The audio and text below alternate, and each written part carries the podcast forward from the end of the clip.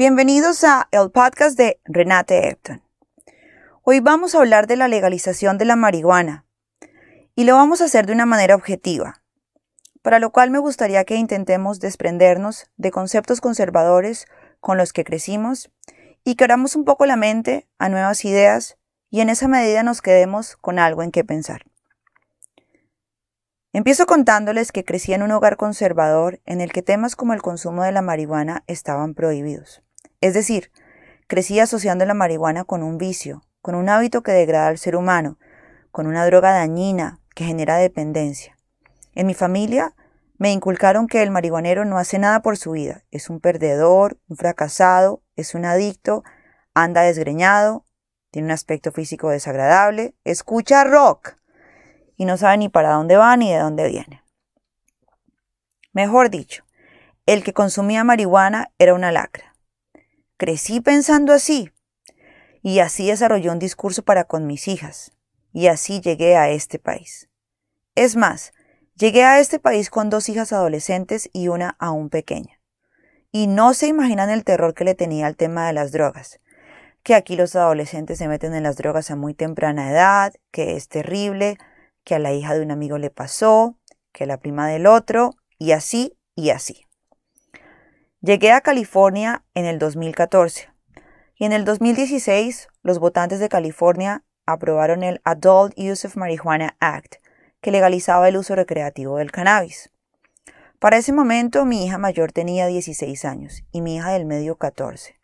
Una estaba en high school y la otra estaba en middle school. Y a mí el pavor me poseía. Mi discurso anti-marihuana se volvió la cátedra de todos los días. Y en ese proceso iba mi esposo ahí, de ladito.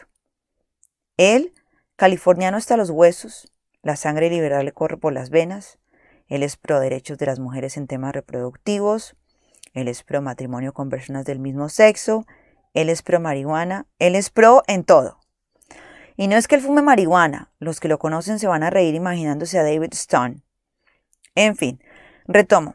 No, mi esposo no fuma marihuana, pero él es pro cannabis. Al final es californiano. Para los que viven en Estados Unidos sabrán que California es un estado liberal. Muchas de sus ciudades, por ejemplo, son santuario para los inmigrantes. Muchas parejas gay vienen a casarse aquí. Conozco una pareja del East Coast que se vino a casar a California. Calculen. California es pro derechos reproductivos de las mujeres. California es demócrata. California es azul. Y yo, Renate, la colombiana, con principios católicos, medio conservadora, medio liberal, llegó a vivir a California. Ahora, sí quiero aclarar que soy y siempre he sido pro mujer, pro derechos de la comunidad LGTBQIA, sí, porque ya vamos en ese nivel de siglas. Soy pro todo. Básicamente soy pro ver a la gente haciendo lo que los haga feliz. Pero el tema con el uso del cannabis de manera recreacional, con ese tema yo no negociaba. Tengo una experiencia con un familiar muy cercano que me hizo por años odiar la marihuana. Sigo con la historia. Calculen mi lucha interna. Mi esposo, muy respetuoso de mis pautas de crianza, pero a la vez como intentando bajarle al tono de mi intensidad con el tema. Mis hijas probándome la marihuana y yo sin saberlo. Miren, yo me iba muriendo en vida. El temor de que cayeran en las drogas era tremendo. El episodio de cuando me enteré que mis hijas habían fumado marihuana se los cuento en otra historia porque realmente no es relevante. En serio, no lo es. Yo me rasgué las vestiduras, lloré, lloré, pataleé y aquí estoy con mis dos hijitas, lindas, pilas, bellas. La probaron, lo hicieron un par de veces, no les gustó y la prueba por lo menos por ahora ha sido superada. Me queda mi hija pequeña y aquí es donde viene la parte central de esta conversación. A raíz de la legalización de la marihuana en California, de mi esposo pro cannabis, de mis hijas probándola y no quedándose ahí, yo decidí cambiar mi manera de pensar y hoy soy pro cannabis. Sí, señores, hoy apruebo el uso de la marihuana recreacional en mayores de 21 años. Y lo digo abiertamente. Y con eso pasaron dos cosas. Sentí que evolucioné. Sentí que liberé a mi familia de un concepto equivocado al que los sometí por tanto tiempo pero sobre todo le abrí la puerta a mi hija pequeña para entender que podrá fumar marihuana cuando sea mayor de edad, que si la regulación está dada así para mayores de 21 años, es porque está demostrado científicamente que las personas antes de su adultez no han desarrollado la lógica y por tal razón el riesgo de generar dependencia en las drogas es más alto. Esa es básicamente la razón por la que la marihuana sea legal para mayores de edad.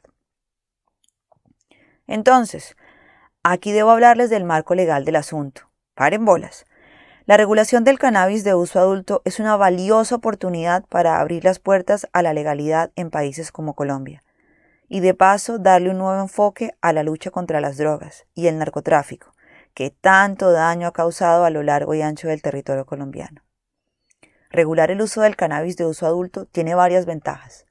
Primero, propone una estrategia diferente a la lucha contra las drogas, que se ha venido dando durante los últimos 50 años en Colombia y que a todas luces ha sido inútil.